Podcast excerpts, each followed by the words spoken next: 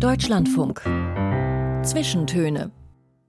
Aus urheberrechtlichen Gründen wurden alle Musiktitel dieser Sendung gekürzt.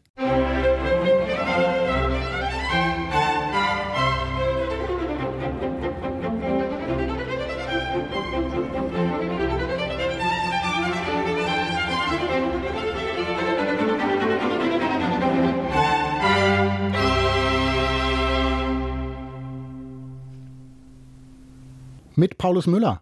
Hallo. Frau Trainer, was macht dieses Geräusch mit Ihnen?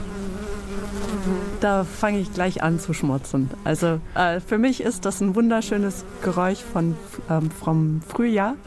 Und da summen die Bienen brav. Und ja, das ist für mich einfach Freude. Das sind Bienen vor einem Bienenstock.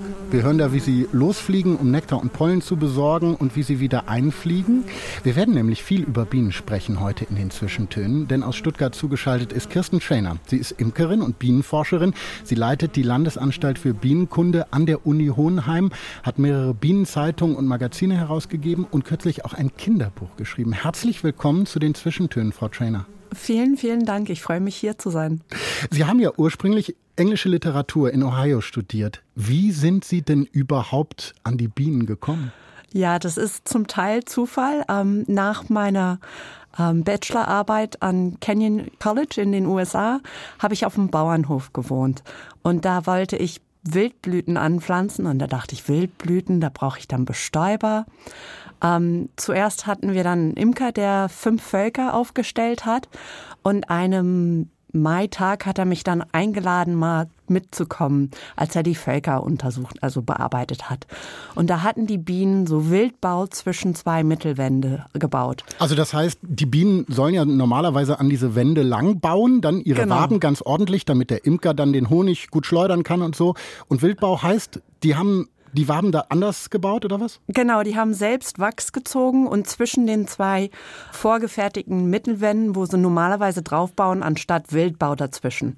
Und das hat er dann rausgeschnitten aus dem Volk und mir als Kostprobe gegeben. Das war noch warm vom Volk und das war zum größten Teil Rubinie und Obstblüte, also wirklich Frühjahrshonig, das noch warm vom Volk war und das schmeckte nach Zitrone und Vanille, unglaublicher Geschmack. Ich hatte noch nie so etwas im Leben probiert. Mhm.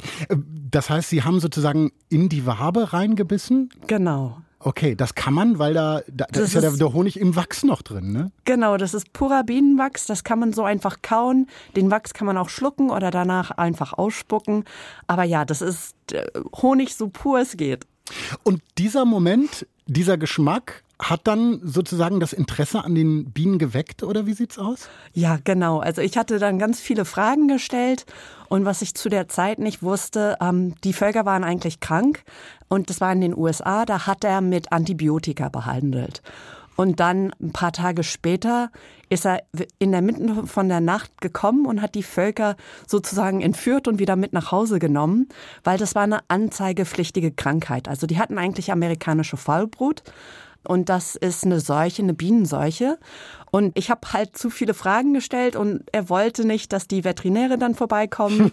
und ähm, er ist dann einfach in so richtig verschwunden. Ähm, wir haben nie wieder von ihm gehört.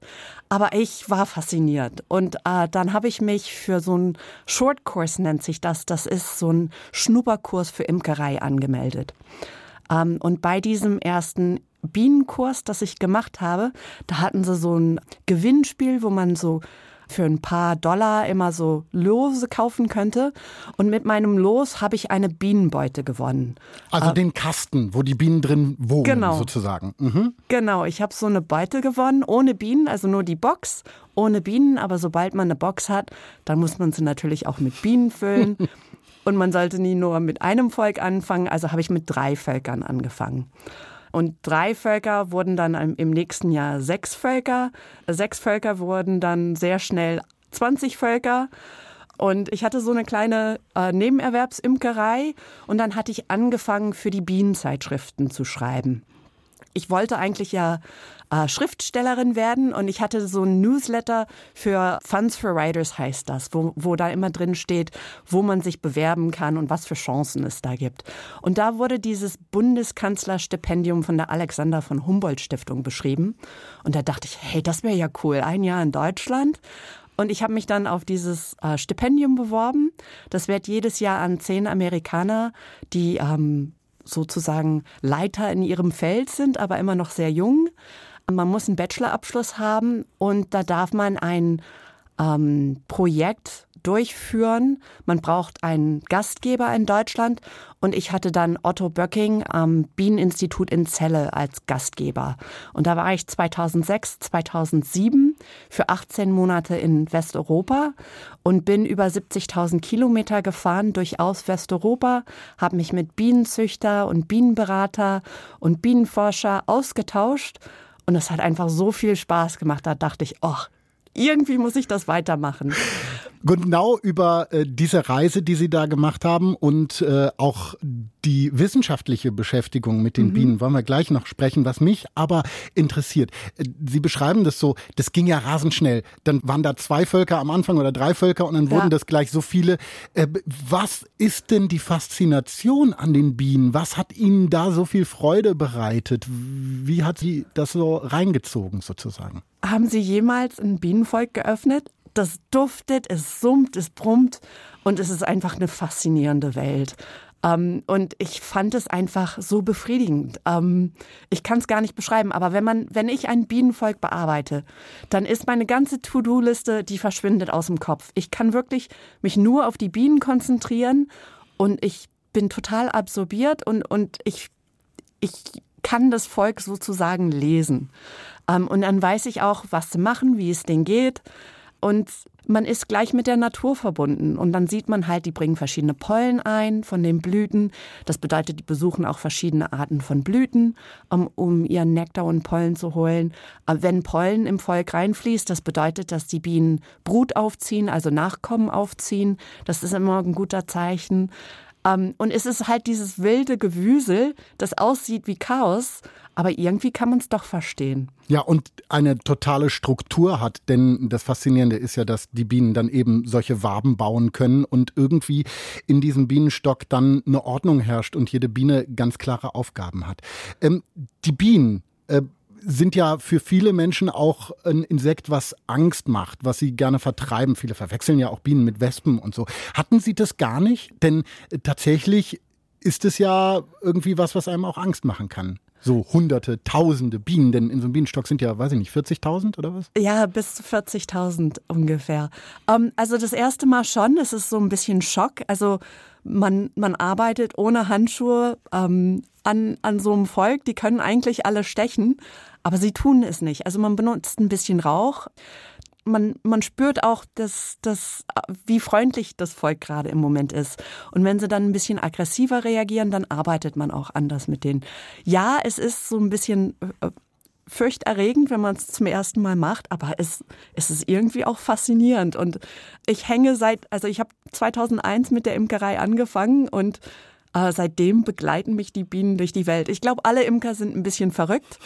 ähm, das ist einfach so, aber wir haben alle Freude dran. Sonst würden wir das nicht machen. Sie haben den Rauch angesprochen. Mhm. Das kennt man ja, das Bild des Imkers oder der Imkerin vom Bienenstock äh, so in, in, weißer Kleidung mit so einer Haube, so einem Netz, äh, genau. damit die Biene nicht ins Gesicht fliegen kann oder irgendwie in den Kragen. Äh, und dann eben dieser Rauch. Warum nimmt man diesen Rauch? Also der Rauch ist, ist wirklich da. Äh, Bienen sind ja ursprünglich ein waldlebendes Tier. Ähm, und ein Waldbrand bedeutet, oh, wir, es könnte sein, dass wir unser Haus verlassen müssen. Die Bienen fressen sich dann voll mit Honig und dann sind sie so mit dem Füllung der Honigblase beschäftigt. Also sozusagen als äh, Wegzehrung fressen die sich voll, oder was? Genau. Mhm. Ähm, also falls sie die, das Volk verlassen müssen, müssen sie ja Nahrung mitbringen. Also saugen sie sich voll mit Honig. Ähm, falls sie dann ein neues Zuhause doch suchen müssen, dann haben sie Vorräte für so ungefähr drei Tage mit dabei und können ein neues Zuhause bilden. Das ist ja auch was sie machen, wenn sie schwärmen. Ähm, und wenn man so ein bisschen Rauch pustet, dann pressen sie sich voll mit Honig und das ist so, als wenn wir gerade so eine große Weihnachtsmahlzeit ge gegessen haben. Dann haben wir auch keine Lust, uns mit unseren Nachbarn zu streiten. Da geht es uns ganz gut und gemütlich und ähm, bei den Bienen ist es ähnlich. Die, die sind dann einfach weniger stechlustig. Okay, werden friedlicher durch den Rauch. Ähm, Sie haben angesprochen, ursprünglich Waldbewohner, aber die Biene, Honigbiene Apis mellifera, ist ja schon lange keine Wildbiene mehr. Sie ist ja ähnlich wie, weiß ich nicht, Schafe, Ziegen, Kühe, Hühner, ein Haus- und Nutztier des Menschen, oder? Genau, also Honigbienen sind schon äh, Nutztiere.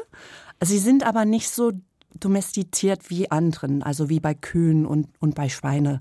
Die haben immer noch so einen wilden Anteil und man kann einfach auch mit der Zucht weniger machen. Also äh, innerhalb Deutschland hat man züchtet man schon seit den 20ern ähm, und man hat auch sehr viel Sanftmut in die Bienen eingezüchtet. Also sie friedlicher gemacht oder was? Genau, so dass sie weniger stechlustig sind, so dass man sie auch wirklich in Shorts und Flipflops bearbeiten kann. Ähm, aber ähm, eine Königin geht immer auf einen Begattungsflug raus in die Luft und lässt sich von 10 bis 30 Drohnen begatten. Und das kann man schlecht kontrollieren. Also wir versuchen es zu kontrollieren, indem man Belegstellen hat, wo man kontrolliert, welche männliche Bienen da in der Umgebung sind oder auf Inseln zum Beispiel.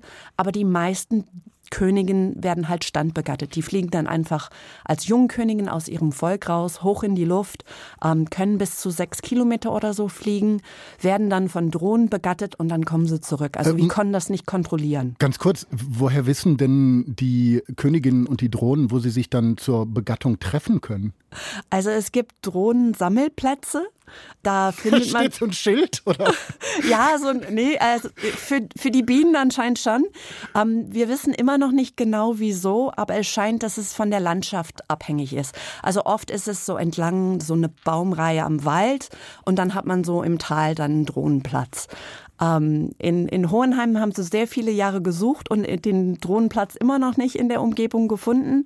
Aber irgendwie die Bienen wissen schon, wo sie hinfliegen müssen. Und die Königen kommen meistens sehr gut begattet zurück, solange das Wetter schön warm ist. Also da gibt es wirklich einen Ort, wo dann die Begattung passiert, damit die äh, Königin dann begattet zurückfliegen kann. Genau. Abgefahren. Also das heißt aber deswegen kann man nicht so genau kontrollieren, wie die Zucht funktioniert, weil da eben dieses Zufallsprinzip der Begattung drin ist. Ja, also wir können es schon kontrollieren in dem Sinne, es gibt auch äh, künstliche Besamung bei Königen, also sehr, sehr klein und sehr, sehr fein. Ähm, aber da, das ist ein großer Aufwand. Und die meisten machen das nicht. Also man kann durch Zucht auch Zuchtlinien erstellen, aber es kostet dann sehr viel Zeit und Energie und das ist einfach keine große Industrie wie bei Schweine und Rinder, wo sich das wirklich lohnt. Wir werden gleich noch weiter eintauchen in die faszinierende Welt der Bienen und haben jetzt schon ganz viel gelernt, was irgendwie so, ja, fast unglaublich klingt. Ich freue mich sehr darauf. Wir hören jetzt aber erstmal den ersten Song, den Sie mitgebracht haben äh, und sprechen später drüber. Hier ist The Way I Do von der britischen Musikerin Bishop Briggs.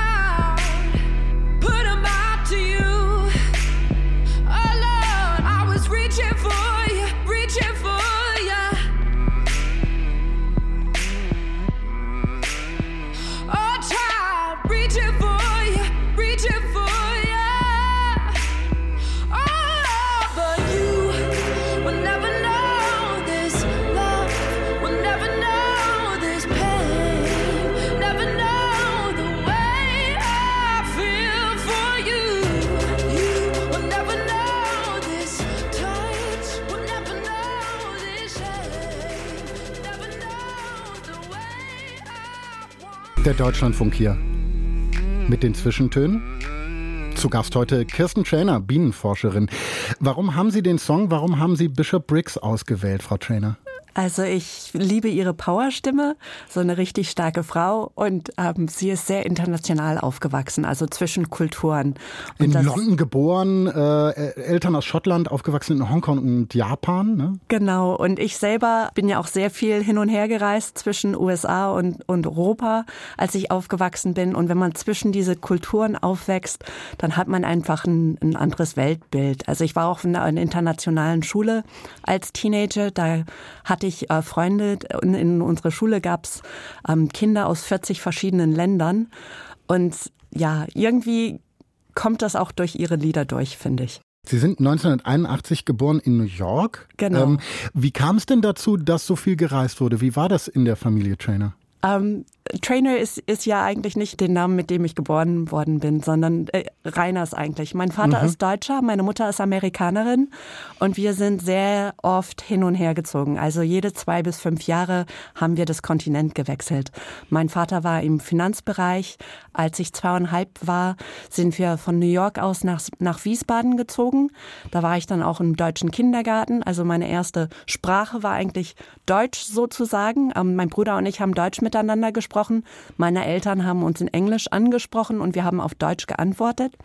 Und dann mit fünfeinhalb bin ich wieder in die USA gezogen und dann habe ich sechs Monate lang überhaupt nicht gesprochen. Ach, ähm, krass. Ja, genau. Und dann habe ich aber mit kompletten Sätzen in Englisch angefangen, aber mit einem sehr dicken deutschen Akzent. Und das habe ich dann nach zwei, drei Jahren auch verloren und bin dann wirklich als Amerikanerin groß geworden. Und dann mit zwölf sind wir wieder nach Deutschland gezogen, diesmal äh, ins Taunus, ähm, in der Nähe außerhalb von Frankfurt. Und da war ich dann in Oberursel auf der internationalen Schule. Und hatten dann wahrscheinlich schon wieder einen äh, leichten amerikanischen Akzent, ne? Genau, da hatte ich einen typisch amerikanischen Akzent. Äh, da hatte ich dann auch Deutsch für Ausländer. Und ähm, die haben mich aber da rausgeschmissen und dann in den Kurs Deutsch für Deutsche gesteckt. Und da habe ich auch die schlechteste Note in meinem Schulleben erhalten. Aber ich habe mich dann hochgearbeitet und mit deutschen Freunden bin ich sehr oft ins Gespräch gekommen. Aber man hört es immer noch ein bisschen am Akzent. Mein Wortschatz auf Deutsch ist auch ein bisschen kleiner als auf Englisch. Ähm, Deutsch ist meine Vatersprache und Englisch ist meine Muttersprache. Sie haben das ja gerade schon, als wir kurz über Bishop Briggs äh, geredet haben, beschrieben, dass das einen prägt und einen verändert. Aber wie genau? Also was macht das mit einem, dieses Hin- und Herziehen, dieses international zwischen Kulturen aufwachsen? Oh, das ist schwierig zu beschreiben. Ich glaube, es gibt einen, einen ganz anderen Blickwinkel. Also ich weiß, als ich mit 16 Jahren wieder in die USA gezogen bin, war das Kulturschock für mich. Also ich war dann auch die einzige 16-Jährige auf dem Schulbus, da man mit 16 Jahren in den USA eigentlich schon seinen Führerschein hat. Ähm, all meine Klassenkameraden sind dann selbst mit dem Auto angekommen und ich war mit all den Jüngeren auf dem Schulbus. Mhm. In Europa hat man öffentliche Verkehrsmittel, da konnte ich auch überall alleine hinreisen. Und in den USA war das erstmal ein Schock. Ähm, ich glaube, man nimmt sich die besten Teile aus jedem Land mit. Ähm, man fühlt sich dann auch immer öfters nicht als Einheimischer, sondern man ist, man steht immer ein kleines bisschen außerhalb. Aber ich glaube, das erlaubt dann auch ähm, tiefere Connections mit Personen aufzubauen. Inwiefern? Ähm, also ich habe Freundschaften wirklich aus Highschool, ähm, die ich in Deutschland gemacht habe. Ähm, die sind dann nach Israel zum Beispiel gezogen. Sie wohnt jetzt in den USA, ich wieder in Deutschland. Sie hat dann eine Connection mit einer Freundin aufgebaut, mit dem ich jetzt sehr gut befreundet bin in Israel. Und wir können uns für 10, 15 Jahre nicht sehen und dann sehen wir uns wieder und es ist, als ob wir uns vor einer Woche gesehen haben. Aber ist dann nicht auch so ein bisschen, also abgesehen von diesem wunderbar positiven Effekt, der Freundschaften dann vielleicht intensiver und tiefer äh, machen lässt, ist dann nicht auch dieses Gefühl, dass man nicht so richtig dazugehört? Naja, ja, total. was Negatives? ja, also ähm, ich war immer Outsider. Also ich bin mit 16 zurückgezogen für Highschool, eigentlich für die letzten zwei Jahre. Ich sollte ja mein Junior und Senior Year ähm, in einer amerikanischen Highschool machen. Und ich, ich habe dann angefangen in der Schule von 2000. Keiner wusste, dass ich neu war. Ich habe da überhaupt nicht reingepasst. Und dann ähm, habe ich mich entschieden, weil ich sowieso in meinem letzten Schuljahr nur College-Level-Kurse machen würde, dass ich mich einfach schon bei der Uni bewerben soll. Mhm. Und das habe ich dann auch gemacht. Die haben mich dann auch reingelassen. Uh, Kenyon College ist eine ganz kleine Liberal Arts College in den USA. Ähm, und da habe ich halt mit 17 schon College angefangen. Ja, und dann wahnsinnig früh auch äh, abgeschlossen. Ne? Genau, dann habe ich Literatur, Bachelor äh, und kreatives Schreiben war es, ne? Englische Literatur und kreatives Schreiben. Genau, da, da habe ich mit drei Jahren, also 2001 hatte ich dann meinen Abschluss, da war ich gerade 20 Jahre alt. Warum denn Literatur? Äh, Literatur war für mich immer, ähm, da konnte man in diesen anderen Welten eintauchen. Und ich schreibe schon seit der zweiten oder dritten Klasse und ich, ich, Geschichten bewegen mich einfach. Die sind so real. Ich kann mir das alles im Kopf vorstellen und ähm, da konnte ich halt immer, immer andere Welten ähm, explorieren und, und ja, ich, ich wollte Teil dieser Welt sein. Ich wollte unbedingt Schriftstellerin werden. Aber dann kamen eben die Bienen, wie Sie das gerade schon so genau. schön beschrieben haben. Ähm, Sie haben dann ja auch Biologie studiert. War das nach dem Stipendium, mit dem Sie nach Deutschland gekommen sind? Oder genau, war das davor? ich habe ich hab diese 18 Monate in Deutschland mit diesem Stipendium gemacht und da wollte ich unbedingt weitermachen. Ähm, und da hatte ich ein paar Profs ähm, in den USA geschrieben und Robert Page, das ist ein sehr berühmter Bienengenetiker, der hatte auch schon öfters mal Kontakte mit äh, Wissenschaftlern mit der, von der Alexander von Humboldt Stiftung in Deutschland. Und er hat sich meinen Lebenslauf angeschaut und meinte, ja, ungewöhnlich, entweder das wird was oder das wird nicht was. Aber ich gebe dir mal eine Chance. Und da durfte ich bei Arizona State University 2008 anfangen und ich musste innerhalb einem Jahr dieses Standardized Test, dieses GRE Subject Test für Biologie machen, das man normalerweise nach einem Bachelorabschluss besteht. Also im Prinzip sowas wie ein Grundstudium oder was? Genau, so wie ein Grundstudium. Ähm, also ich, ich musste beweisen, dass ich eigentlich das weiß, was, was, was man normalerweise innerhalb vier Jahre in einem oh Biologie-Bachelor lernt. Wie haben Sie das hingekriegt? Ja, also ich komme ja aus Literatur, da habe ich mich auf Amazon gehockt und habe gesucht, was ist denn das beste Biologiebuch? Das habe ich mir dann besorgt und ich habe die 1300 Seiten von vorne bis hinten gelesen. Gleichzeitig habe ich dann sieben Kurse besucht, ähm, drei für Noten, vier ohne Noten, einfach um so viel Information aufsaugen zu können wie möglich. Und während meinem Bachelor musste ich ja öfters vier Bücher pro Woche lesen. Also Material lesen und verstehen und kurz noch festhalten, das kann ich super gut. Ähm, und da musste ich halt diese Prüfung machen und da habe ich auch mit ähm, Flying Colors bestanden, äh, wie man so, so sagt auf Englisch, ähm, und war in der Top 7 Prozent oder so. Und dann durfte ich halt meine Master- und Doktorarbeit an Arizona State University machen. Und das alles, weil die Liebe zu den Bienen sie so gepackt hat, dass klar war, ich möchte mit Bienen wissenschaftlich arbeiten? Genau. Ja, es klingt total verrückt. Ich habe einen ungewöhnlichen Lebenslauf, ich weiß. Aber irgendwie diese Welt von den Bienen war, war so faszinierend. Die haben ja eine abstrakte Sprache, ähm, diese Tanzsprache, die, die kommunizieren auch mit Pheromone und ich habe dann meine Doktorarbeit zu diesen Pheromone gemacht. Also die, die jungen Bienen haben verschiedene Pheromone, die verändern sich mit ihrem Alter, als sie sich entwickeln und diese Pheromone haben einen Effekt auf die Sammlerbienen und die Ammenbienen und sagen denen eigentlich, was sie zu tun haben. Also die, die Kinderstube im, im Bienenvolk hat einen sehr großen Effekt über das Sammelverhalten von den Bienen. Also die, die genau wie Kleinkinder, also ein Baby ähm, hat dann auch durch Hormone einen Effekt auf die Mutter. So ist das ähnlich auch im Bienenvolk. Wir werden gleich noch weiter ins Bienenvolk eintauchen. Jetzt hören wir den zweiten Song, den Sie mitgebracht haben, kommt von Mr. Props, einem niederländischen Rapper. Waves heißt der Wellen. Berühmt wurde der Song, nachdem der deutsche DJ Robin Schulz den Song geremixed hat. Welche Rolle spielen denn Wellen? Spielt das mehr in Ihrem Leben? Ich bin ähm, also auf der Ostküste in den USA aufgewachsen und wir sind dann öfters immer nach Rhode Island hochgefahren. Da hatten wir so ein kleines Sommercottage, ähm, drei Minuten vom Strand entfernt und ich bin halt immer über Wellen gesprungen als Kleinkind. Ich fühle mich einfach wohl im Wasser. Ich bin wirklich eine Wasserratte. Also ja. Und das heißt, wenn Sie da jetzt äh, in Hohenheim, wo das Meer relativ weit weg ist, sitzen, brauchen Sie dann ab und zu das Meer? Müssen Sie ab und zu hinfahren? Ja, ich versuche ab und zu mal zum Meer zu kommen. Ich gehe auch öfters im Neckar schwimmen. Also Wasser ist für mich ähm, so wie Lifeblood. Also irgendwie, es fehlt mir schon. Hören wir jetzt Mr. Props im Robin Schulz Remix Waves hier im Deutschlandfunk in den Zwischentönen.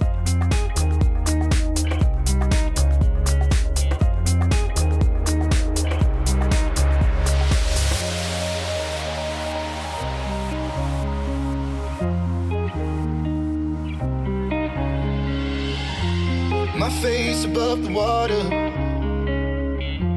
My feet can't touch the ground, touch the ground, and it feels like I can see the sands on the horizon every time you are not around. I'm slowly drifting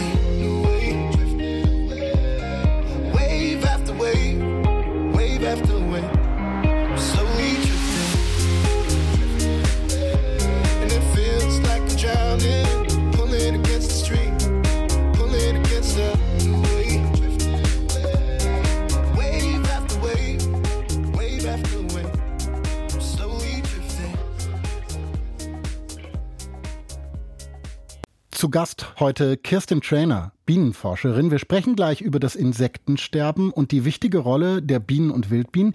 Wir sprechen über die Arbeit in der Landesanstalt für Bienenkunde in Hohenheim. Wir sprechen über die Abenteuer von Biene Henriette in Kirsten Trainers Kinderbuch Der große Schwarm und darüber, wie wir alle Bienen helfen können. Ich bin Paulus Müller. Hallo.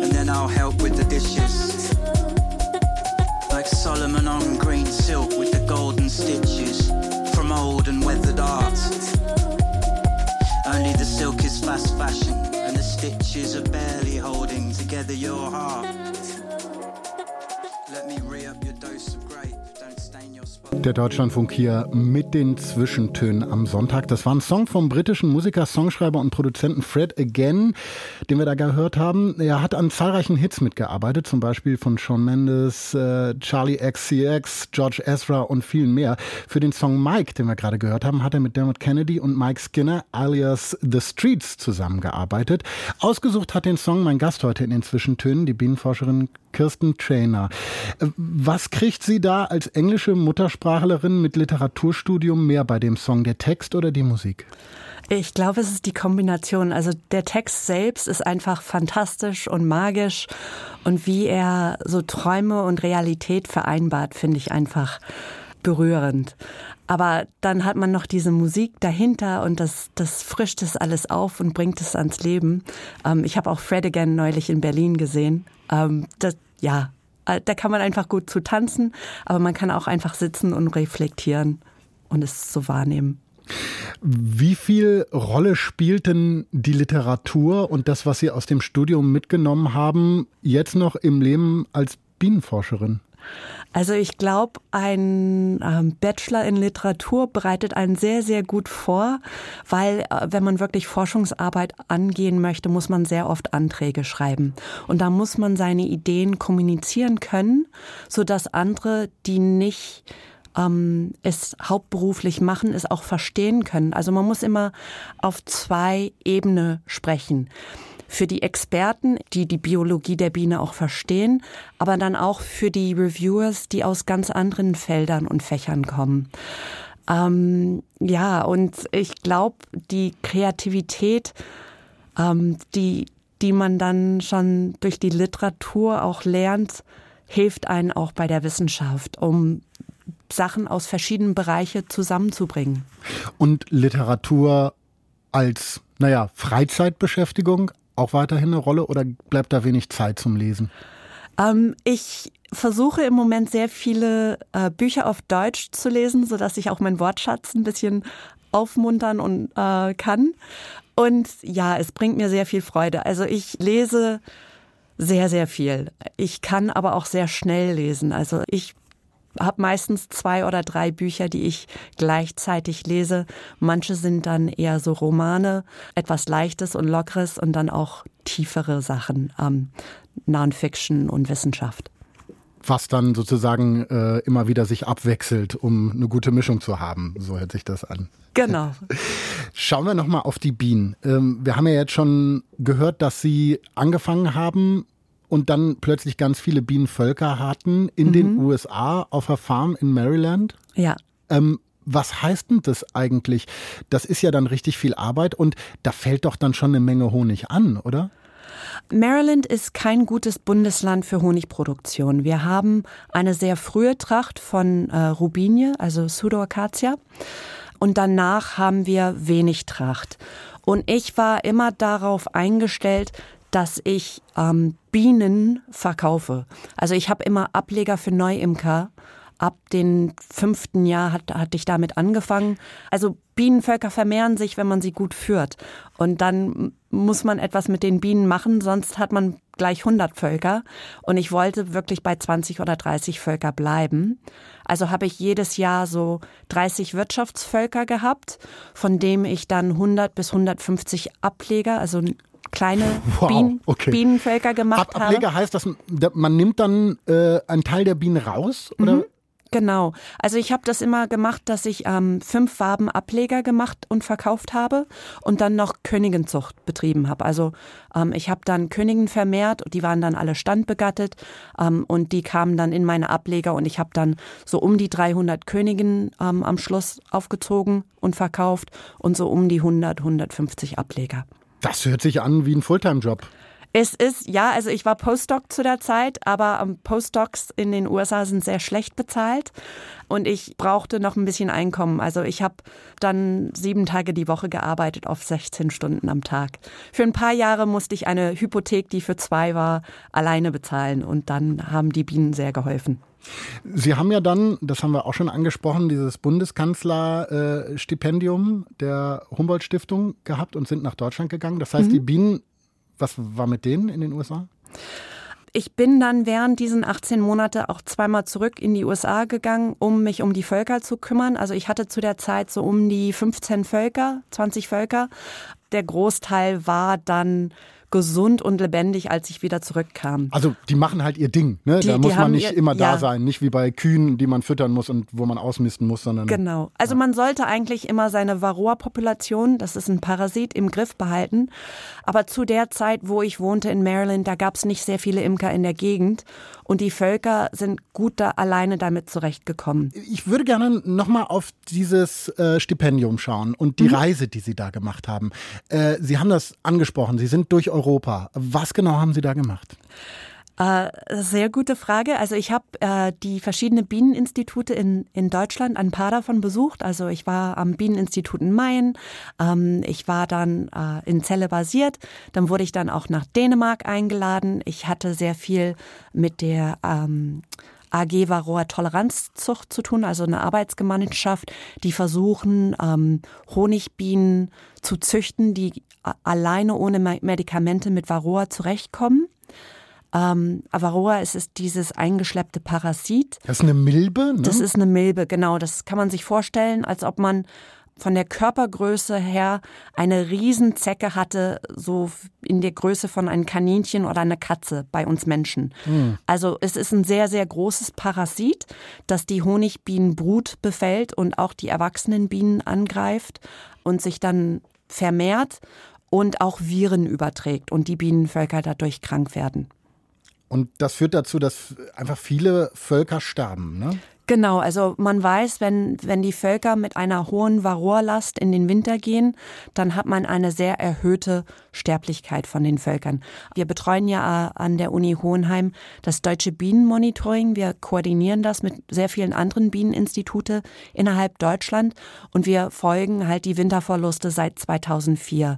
Und wir wissen, dass wenn die Völker in den Winter gehen mit einer hohen Varroalast, dann haben sie meistens auch eine hohe Virenlast und man hat dann eine viel höhere Winterverluste über den, über den Winter, als wenn sie mit einer geringen Varroa-Last in den Winter gehen. Äh, was heißt das sozusagen auf die Gesamtheit? Kann man, gibt es da Zahlen, wie viele Bienenvölker den Winter nicht überleben im Schnitt?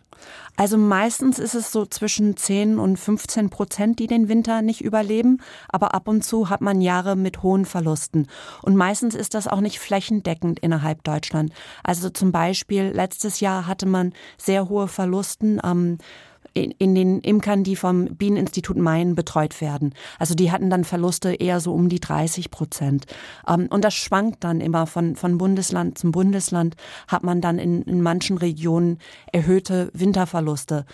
Oft, weil die Völker einfach einen sehr warmen Herbst hatten und deshalb haben die Völker weiter gebrütet. Das bedeutet, die Varroa-Milbe kann sich dann auch vermehren oder man hatte einen sehr nassen, kalten Frühjahr und die Völker ähm, kamen dann nicht so richtig in Schwung. Also es, es, es gibt immer regionale Unterschiede. Also da spielt das Wetter dann auch eine Rolle. Mhm. Ähm Jetzt haben wir Varroa erklärt und warum das so wichtig ist und warum das Imkerinnen und Imker so doll beschäftigt. Ähm, waren aber noch bei der Reise. Also Sie waren bei verschiedenen Bieneninstituten genau. und haben was gemacht? Ähm, also ich habe äh, sehr viele Artikel zu der Zeit geschrieben. Also ich wollte einfach die Unterschiede zwischen europäische und amerikanische Imkerei untersuchen. Ähm, und dann habe ich mich halt mit sehr vielen Experten ausgetauscht und mit Züchtern, um zu sehen, wie ziehen sie Königinnen auf, wie bringen sie ihre Völker durch den Winter. Und ich habe zu der Zeit und in den nächsten paar Jahren dann über 30 Artikel in den Fachzeitschriften geschrieben über die Unterschiede. Zum Beispiel, wie sie Königinzucht in Dänemark angehen oder in Italien. Dann war ich auch zu Besuch in Avignon beim Bieneninstitut da in Frankreich. Ähm, genau.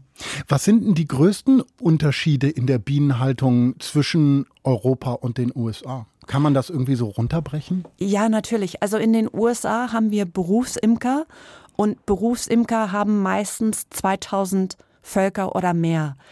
Ähm, die sind wirklich auf Bestäubungsprämien eingesetzt. Also die, die sind. Das heißt, die produzieren nicht Honig, oder was? Genau, die sind nicht für Honigproduktion wirklich da, sondern die, die machen Bestäubung, die bewegen ihre Nutztiere in Plantagen, wie zum Beispiel die Mandeln in Kalifornien. Also Kalifornien produziert 80 Prozent der Weltproduktion für Mandeln und da benötigen sie so 1,8 Millionen Völker jeden Februar für die Bestäubung. Die blühen sehr früh im Jahr. Und da bekommt der Imker bis zu 230 Dollar pro Volk. Und dann zieht der Imker aus Florida mit seinen 5000 Völkern vier Tage lang durch die USA mit dem LKW, mehrere LKWs, sodass er seine Völker nach Kalifornien transportieren kann. Also man hat insgesamt 2,6 Millionen Völker in den USA und wir brauchen so 1,8 bis 2 Millionen jeden Februar in Kalifornien für die Mandelbestäubung. Das heißt, da gibt es einen richtigen Bienenzug nach Kalifornien sozusagen. Genau. Und dann ziehen sie mit den Völkern zum Beispiel zu, auf, auf anderen Verträge. Also die haben dann einen Vertrag für Apfelbestäubung oder Heidelbeerbestäubung oder Cranberry-Bestäubung oder Kürbisbestäubung. Und es ist nicht ähm, untypisch, dass ein Imker mit seinen Völkern die Blüte auch entlang fährt. Also er fängt vielleicht in Florida an mit Orangenblüten, dann fährt er ein bisschen weiter nach oben, ist in Georgia für Bestäubung von Pfirsiche, dann macht er Äpfeln in Pennsylvania und geht die ganze Ostküste entlang. Aber gibt es nicht natürliche Bestäuber? Die dann vielleicht kommen? Also hier gibt es ja auch Obstwiesen, ja. Äh, wo dann, naja, äh, kein Imker extra sein Volk aufstellen muss. Genau, wir haben sehr viele Bestäuber. Also wenn man an Bienen denkt, dann denkt man meistens an Honigbiene. Aber wir haben weltweit zwischen 20 und 25.000 verschiedene Wildbienenarten. Ähm, viele von denen sind auch Generalisten, wie zum Beispiel Hummeln, die fliegen verschiedene Blüten an. Und manche sind halt spezialisiert, die fliegen wirklich nur eine Blütenfamilie an. Hm. Aber die fehlen dann in den USA oder warum ist dieses, äh, diese Wanderimkerung nötig? Die Wanderimkerung ist nötig, weil ähm, die Flächen in den USA für Obstanbau sind einfach viel größer. Also die Mandelplantagen in den USA decken ungefähr die gleiche Fläche wie Deutschland. Also das, das ist, sind enorme Flächen. Ähm, und es gibt nicht genügend natürliche Bestäuber, weil sie auch sehr intensiv bewirtschaftet werden. Man benutzt sehr viele Pflanzenschutzmittel und Herbiziden. Also die blühen nur für eine kurze Zeit und danach ist es eine Wüste, also a Food Desert. Weil da nichts anderes wächst, was blüht oder genau. was Nahrung geben könnte für an, andere genau. Wildbienen. Um zu garantieren, dass man guten Fruchterfolg hat, bringt man diese Honigbienen rein, um die Bestäubung zu machen. Der nächste Song, den Sie mitgebracht haben, kommt von einem Musiker mit spannender Geschichte. Rory Charles Graham, besser bekannt als Rack Bone Man, hat mit Rap angefangen, hat bei Drum and Bass Combos gerappt und sich in der Szene im Südosten Englands einen Namen gemacht. Bei Freestyle Battles ist er aufgetreten. Seine Eltern sind aber große Blues-Fans und haben ihm überredet, auch mal bei Blues-Sessions aufzutreten, die es da gab. Hat er dann gemacht mit großem Erfolg. Seitdem hat er sich dem Soul und dem Blues verschrieben und die Einflüsse vom Drum and Bass, die kommen auch immer wieder ein bisschen durch. Sein größter Hit ist Human. Warum dieser Song, Frau Trainer? Ich glaube, weil es einfach äh, die Menschlichkeit anspricht, dass wir alle Fehler machen und es hat einfach so einen schönen Rhythmus. Ähm, da, da, ja, ich, ich kann, irgendwie bewegt mich das Lied und ähm, ich finde es einfach ähm, es spricht etwas an, was wir oft nicht wahrnehmen, dass wir alle Fehler machen, wir sind alle Menschen, wir können nur unser Bestes machen. Rack and Bowman, Human.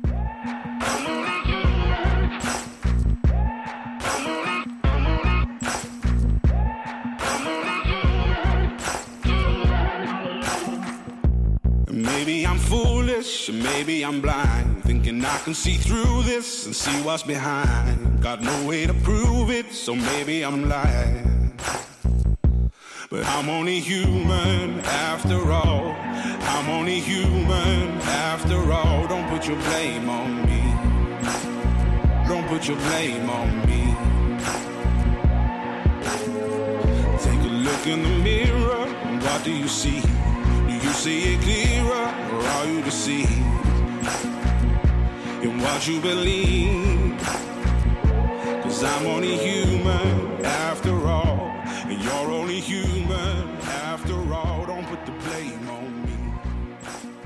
Don't put your blame Was eine Stimme. Rag Bone Man mit Human. Diesen Song hat sich Kirsten Trainer gewünscht. Heute zu Gast in den Zwischentönen hier im Deutschlandfunk. Frau Trainer, Sie leiten die Landesanstalt für Bienenkunde an der Uni Hohenheim. Was macht eigentlich so eine Landesanstalt für Bienenkunde? Wir sind sehr vielfältig aufgestellt. Also Bienenkunde natürlich, wir widmen uns die Bienen. Aber wir sind für angewandte Forschung zur Unterstützung der Imkerei innerhalb Baden-Württemberg zuständig. Also wir machen sehr viel angewandte Forschung, zum Beispiel wie man ähm, die Varroa behandelt. Ähm, wir haben mehrere Forschungsprojekte. Ähm, Im Moment versuchen wir neue Behandlungsmittel zu entwickeln. Also wir haben Lithiumchlorid, das ist ähm, noch nicht zugelassen, aber ist sehr effektiv gegen diese Varroa-Milbe. Wir haben jetzt gerade eine Masterarbeit abgeschlossen, wo wir versuchen, einen einheimischen Pilz, ein Meteritium zu entwickeln, um die Milben umzubringen ähm, und die Bienen nicht zu schäden.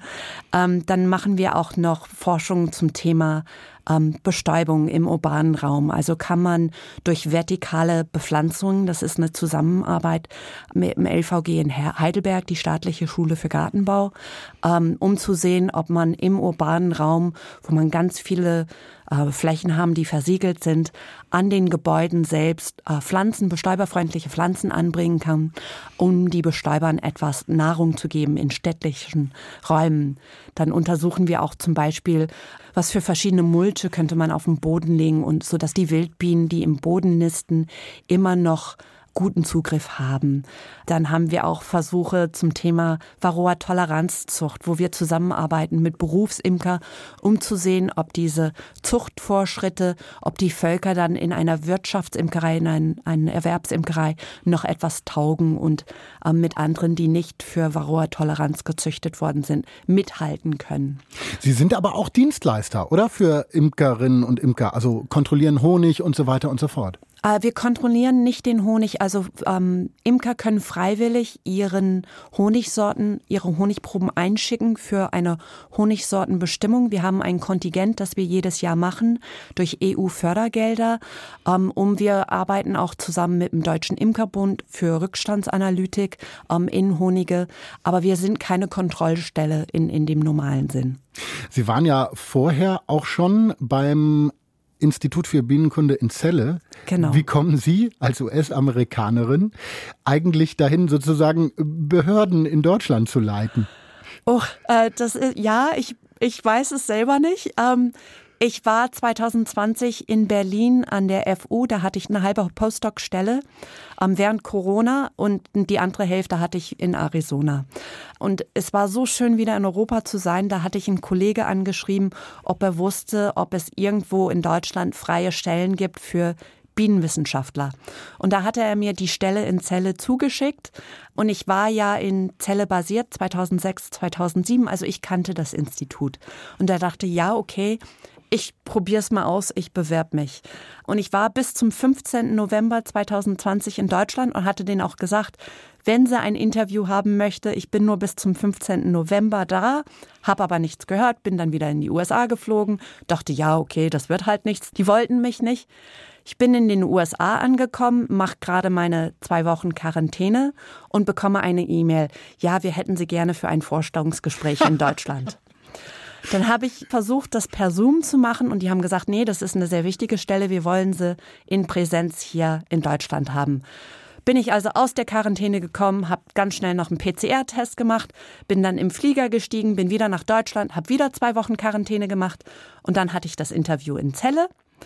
Und dann musste ich wieder zurück in die USA, wieder zwei Wochen Quarantäne. Und dann haben sie mir die Stelle halt angeboten. Hat sich immerhin gelohnt, dieser es, Aufwand. Es hat sich gelohnt. Sie hatten auch während, während dem Vorstellungsgespräch gefragt, ja, wollen Sie die Stelle auch wirklich? Sie kommen aus den USA und hier nach Celle. Und da meinte ich, ja, also ich hätte nicht zweimal Quarantäne hintereinander gemacht, wäre ich nicht interessiert. Wie ist denn das für Sie in so einem, naja, Universitäts- und Behördenbetrieb das ist ja wahrscheinlich komplett anders als in den USA, oder? Es ist sehr, sehr anders. Ähm, ich lerne noch deutsche Verwaltung.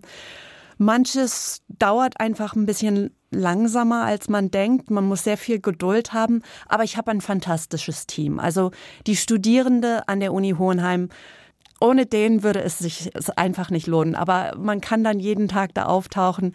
Die machen mit, wenn wir da unseren Tag der offenen Tür haben. Da haben wir 2000 Besucher zum Beispiel, die durch die Landesanstalt kommen. Und alle machen voll mit. Und die haben richtig Freude an der Arbeit. Und äh, das ist einfach ein schönes Gefühl, wenn man ankommt und man ist begeistert von der Arbeit machen Sie doch auch mal für uns die Tür zum Landesinstitut auf. Wie sieht es denn da aus? Ist es ein Gelände, wo ganz viele Beuten, also Bienenkästen stehen? Ähm, also wir haben einen Neubau, das 2021 gebaut wurde vom Land Baden-Württemberg. Von außerhalb sieht es aus wie ein Riesenbienenvolk, so ein dunkel gestrichenes quadratisches Gebäude.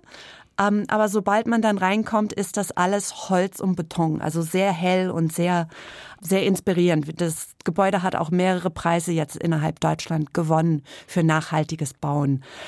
Drumrum haben wir ein ein paar Bienenstöcke. Also gleich vor, vor dem Hintereingang äh, stehen so um die 15 Völker und dann ein ähm, bisschen weiter in der Nähe von der alten Landesanstalt, wo wir jetzt nicht mehr sind, am See, da haben wir auch noch so um die 20 Völker. Und innerhalb der Nähe von Bieneninstitut, so 10 bis 15 Minuten entfernt, haben wir ungefähr so 60 Völker insgesamt. Und dann haben wir noch verteilt in anderen Bienenstände unsere 175 Völker insgesamt, die wir für unsere Forschungsarbeit benötigen. Wie oft sind Sie denn noch an den Bienen selber? Leider nicht so oft, wie ich es gerne hätte. Also ich bin jetzt 18 Monate hier. Es dauert immer, bis man sich ein bisschen einarbeitet und Routine. Ich bin liebend gern an den Völkern und ich betreue auch viele Doktorarbeiten jetzt und verschiedene Projekte. Und ich glaube, da habe ich dann auch öfters mal eine Chance, am Bienenvolk zu öffnen. Ich habe leider selber keine Völker mehr.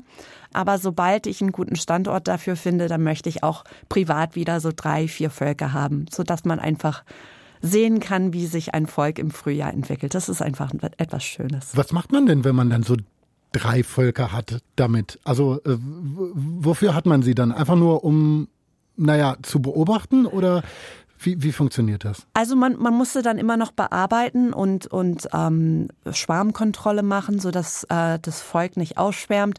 Man muss denen genügend Platz geben, sodass sie sich ausbauen können. Ähm, man kann dann auch Ableger machen, die man dann verkauft oder verschenkt. Aber man sieht einfach, wie das Volk sich mit der Saison entwickelt. Und ich glaube, da ist man einfach Natur ähm, gebunden, weil man dann merkt, oh, es war ein kühles Frühjahr, das Volk baut sich ein bisschen langsamer auf und jetzt kommt endlich Ahornpollen rein und ähm, jetzt gibt es so einen neuen Brutsatz und äh, das hält einen einfach sehr ähm, bodenständig. Also man, man ist dann wirklich verwurzelt und man hat einen Einblick, wie es so, so gerade in der Natur so läuft. Sie haben das Leben im Bienenstock thematisiert in einem mhm. Kinderbuch. Der große Schwarm heißt es. Da geht es um Biene Henrietta, deren Leben wir so ein bisschen mitkriegen und dann eben den Moment, den wir jetzt schon ein paar Mal angesprochen haben, wenn das Volk dann oder ein Teil des Volks anfängt zu schwärmen. Wie kam es dazu, ein Kinderbuch zu schreiben über Bienen und ihr Verhalten? Ähm, es gibt sehr viele Kinderbücher über Bienen, die einfach Unwahrheiten beinhalten. Also da, da ist oft so vieles geschrieben, das einfach nicht stimmt. Und ich finde Bienen so faszinierend und die haben ja diese Kommunikationssprache und die, die müssen innerhalb einer kurzen Zeit ein neues Zuhause finden. Und das ist eine demokratische Entscheidung, dass sie als Volk zusammentreffen. Und ich glaube, das ist einfach ein faszinierender Aspekt, wie intelligent Tiere sein können. Kleine Tiere, die ganz, ganz kleine Gehirne haben. Und das wollte ich einfach teilen. Und da auf Englisch hieß das auch Leaving Home.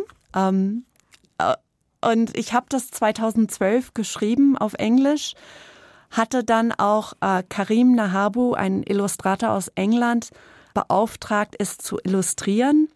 Und dann, als ich nach Celle zog, um das Bieneninstitut in Celle zu leiten, ähm, hat ein Reporter mich gefragt, über was ich so noch in meiner Freizeit mache. Und da habe ich dieses Kinderbuch erwähnt und mit dem Titel.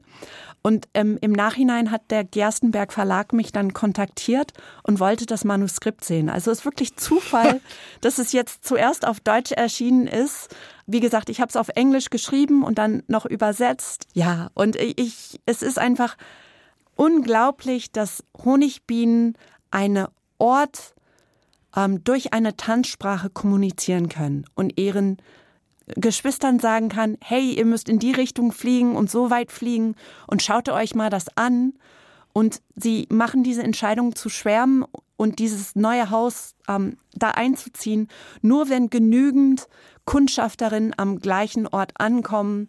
Das ist dann ein Quorum, das sind die Forschungsarbeit von, von Tom Seeley in den USA.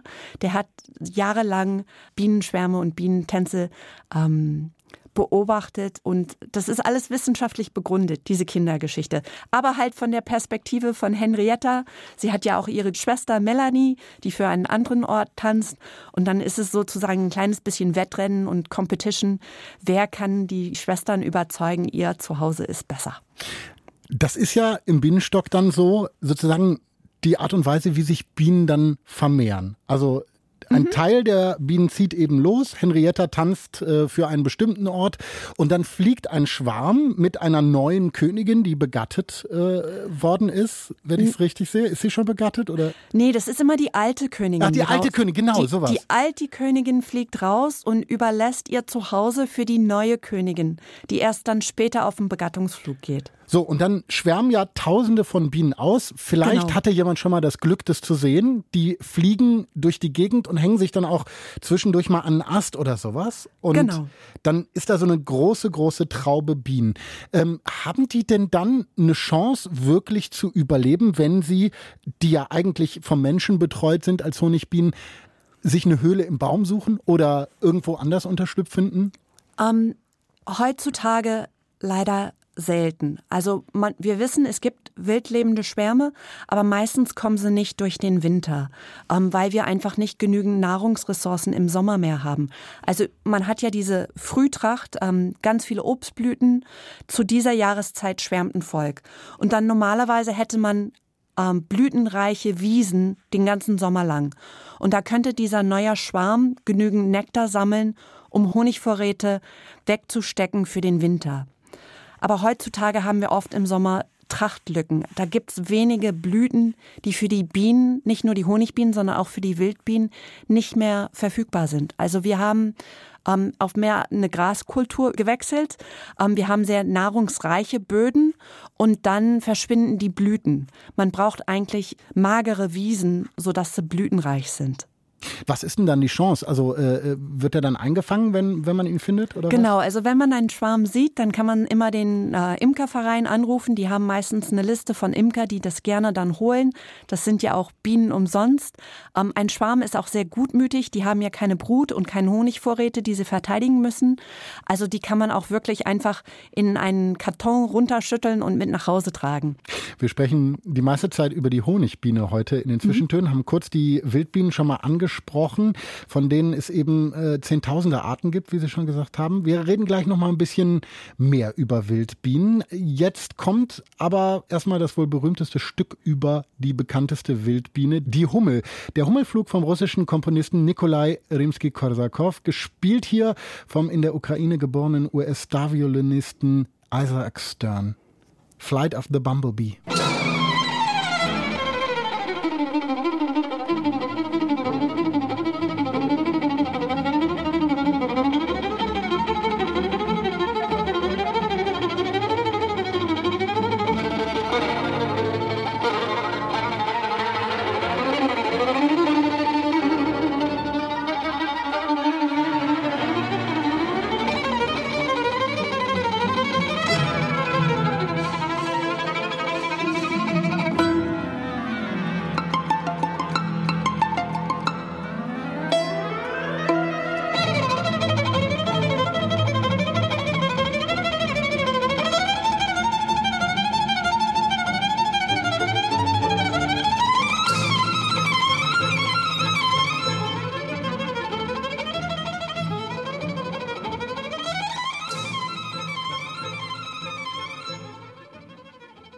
Da summt sie, die Hummel.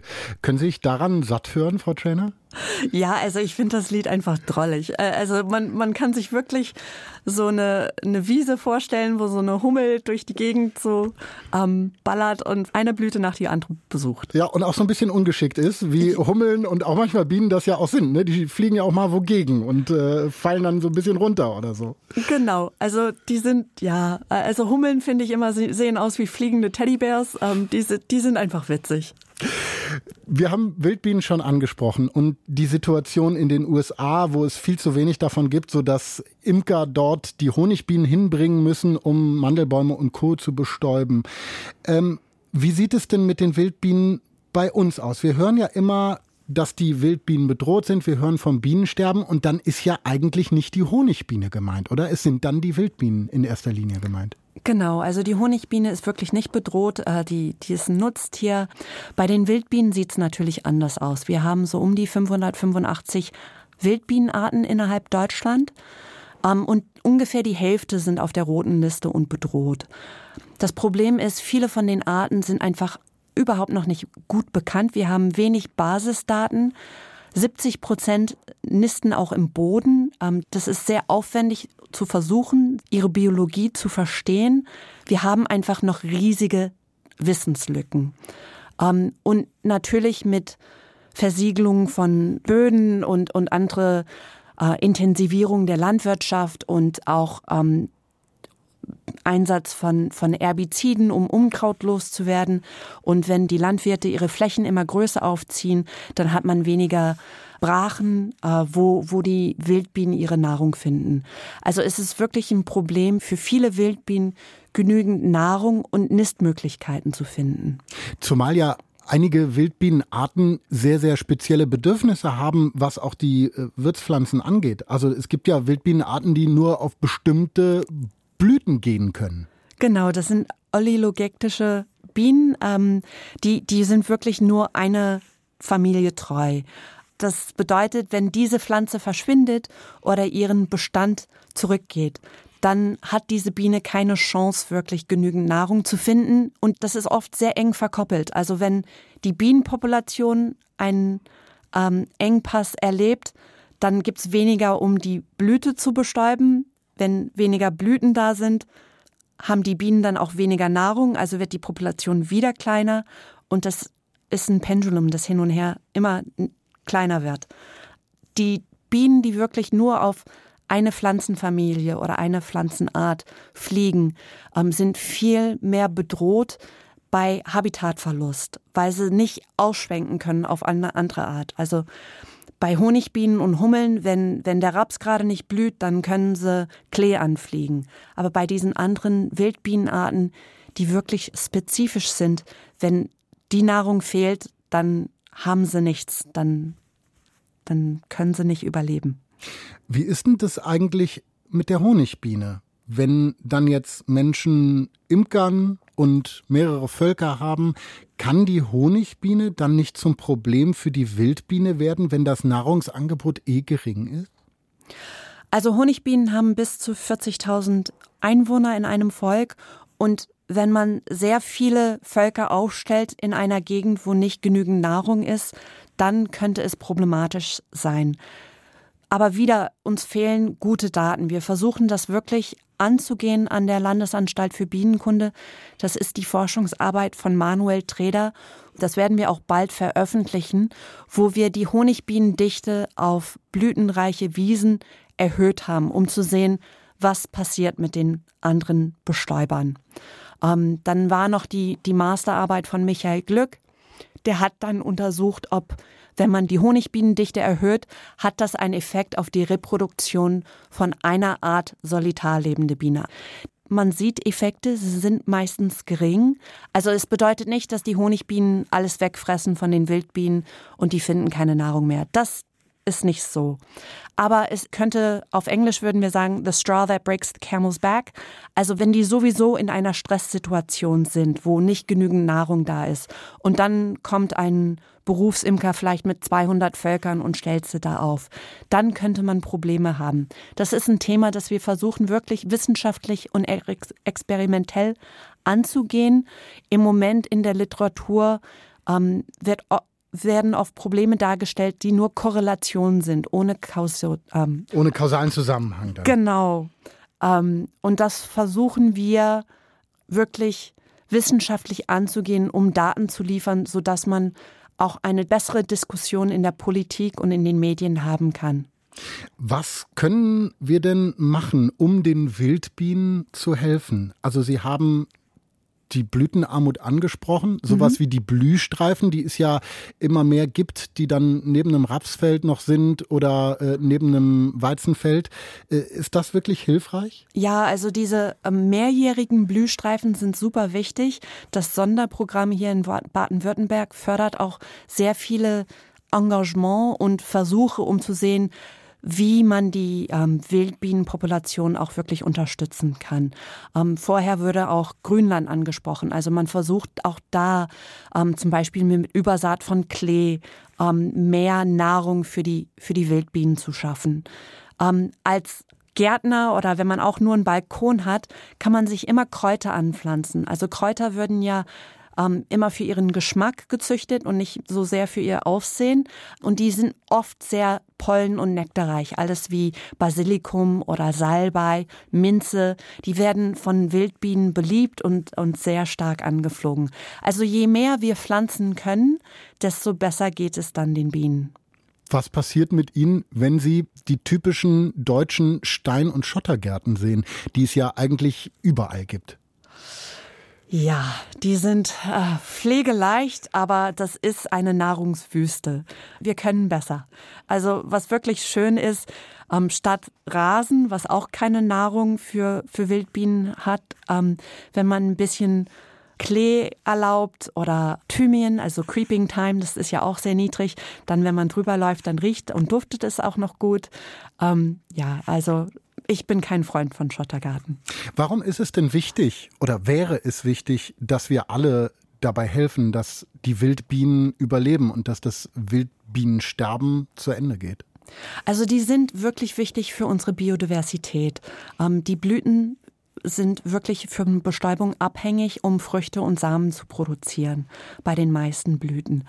Ähm, wenn die verschwinden, dann haben wir einfach da verlieren wir immer mehr von unserer Biodiversität und bei vielem wissen wir gar nicht, wie wichtig die sind. Und dann fängt es an zu kippen.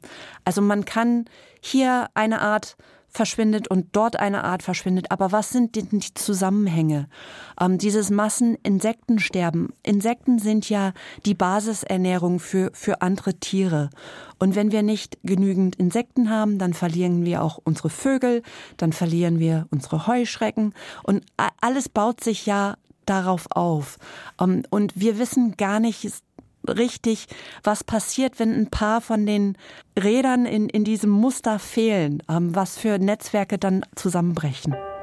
Der Deutschlandfunk hier mit den Zwischentönen. Like a small boat on the ocean, sending big waves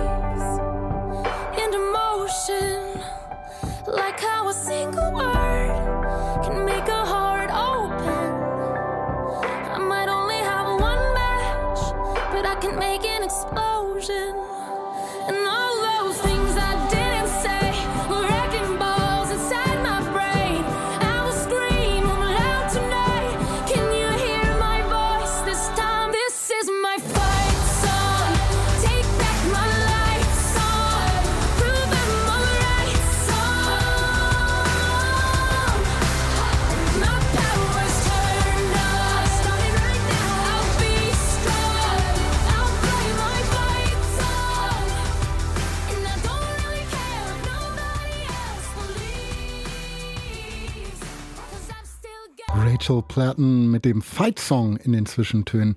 Wie ist dieser Song in Ihr Leben gekommen, Frau Trainer?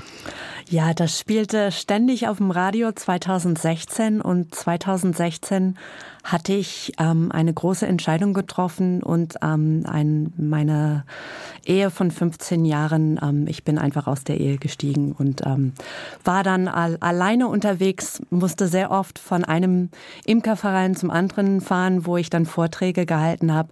Und ich habe dann die Fenster runtergerollt und sehr laut dazu gesungen, obwohl ich überhaupt nicht singen kann. Das muss manchmal einfach sein. Was bringt Ihnen denn außer so ein Song Kraft im Leben?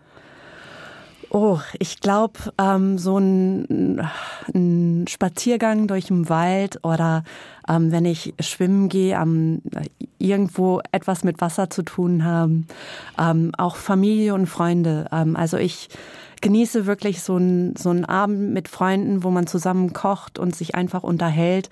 Das bringt mir einfach sehr viel. Und äh, ich habe auch das große Glück, dass ich eine ähnliche Situation mit unseren Studierenden haben. Also wir haben dann auch öfters einen sozialen Abend, wo wir uns zusammensetzen und uns austauschen und zusammen grillen oder was machen. Ich glaube, diese Connections sind für mich einfach wichtig, entweder mit Natur oder mit Menschen. Aber die Menschen, die wichtig sind in ihrem Leben, sind ja weit verstreut. Das haben wir auch schon gehört. Wie ist das mit Familie? Ja, meine Eltern und mein Bruder wohnen in den USA. Ähm, ich als ich noch in Celle wohnte, war ich dann sehr oft in Berlin, weil das ja nicht so eine weite Strecke war. Ich habe sehr gute Freunde in Berlin, die versuche ich auch öfters mal zu sehen. Wir bleiben in Kontakt. Heutzutage geht das ja per WhatsApp und Telefon viel einfacher als früher. Ähm, ich habe dann auch einen Freund hier, hier in der Gegend ähm, und, und seine drei Kinder, die spielen auch eine große Rolle in meinem Leben. Welche Pläne und welche Projekte haben Sie für die nahe Zukunft? Ähm, wir haben eine Zusammenarbeit, die wir aufbauen mit einer Bildexpertin aus ähm, Krefeld im Niederrhein, ähm, um ein Monitoring-System aufzubauen, um Bestäuber mit künstlicher Intelligenz wahrzunehmen. Da haben wir auch einen Projektpartner in Karlsruhe, der sich mit Big Data auskennt. Ja, wir haben, wir haben ganz viele. Was, was, ganz kurz, das hört sich spannend an. Was heißt das? Also Sie haben Bilder und dann geht eine KI darüber? Ähm, das sind nicht typische Bilder, sondern das ist ein Kamerasystem, das Änderungen in Helligkeit aufnimmt, also Bewegungen. Also wenn eine Biene oder ein Schmetterling über ein Feld fliegt, nimmt es diese Bewegung wahr und zeichnet dies auf. Und dann muss man das System beibringen, äh, diese Flugmuster zu erkennen Das ist jetzt alles Neuland, wo wir gerade ab Januar da als Team zusammenarbeiten. Und wir freuen uns riesig auf diese Zusammenarbeit. Wir hoffen, wir können das vorantreiben. Es ist super spannend. Aber ich glaube, diese Vernetzung von Bildsysteme und Big Data und dann noch uns als Entomologen dabei, haben wir gute Chancen, Probleme zu lösen, die ansonsten sehr viel Personalressourcen kosten. Der letzte Song, den Sie mitgebracht haben, Frau Trainer, ist einer aus der elektronischen Ecke, kommt vom schottischen Elektrokünstler Barry Can't Swim. Er hat für seinen Song El Layali den arabischen Superstar Hamid Al-Shairi gecovert. Was macht dieser Song mit Ihnen? Für mich ist es einfach so ein typischer Sommerlied äh, für eine Tanzparty, wo die Tage lang sind und man einfach, äh, ja, es ist Happiness im, im Musik. Bienen sind ja im Winter, haben wir schon geklärt, in ihrem Bienenstock und schlafen. Ähm, Im Sommer ist da nicht viel los. Heißt das, auch Sie sind eher eine Sommerfrau? Ja, also so richtig kaltes Wetter ist nicht so mein Ding, muss ich gestehen. Danke für Ihren Besuch bei den Zwischentönen, Frau Trainer. Vielen, vielen Dank. Es hat sehr viel Spaß gemacht. Nächste Woche ist dann bei Joachim Scholl der Schriftsteller Johannes Groschow zu Gast. Warum ein Hubschrauberunfall ihn zum Krimi-Autor machte, das hören Sie dann. Sonntags 13.30 Uhr im Deutschlandfunk oder in der App DLF Audiothek. Ich bin Paulus Müller. Einen schönen Tag Ihnen und alles Gute, Frau Trainer. Danke.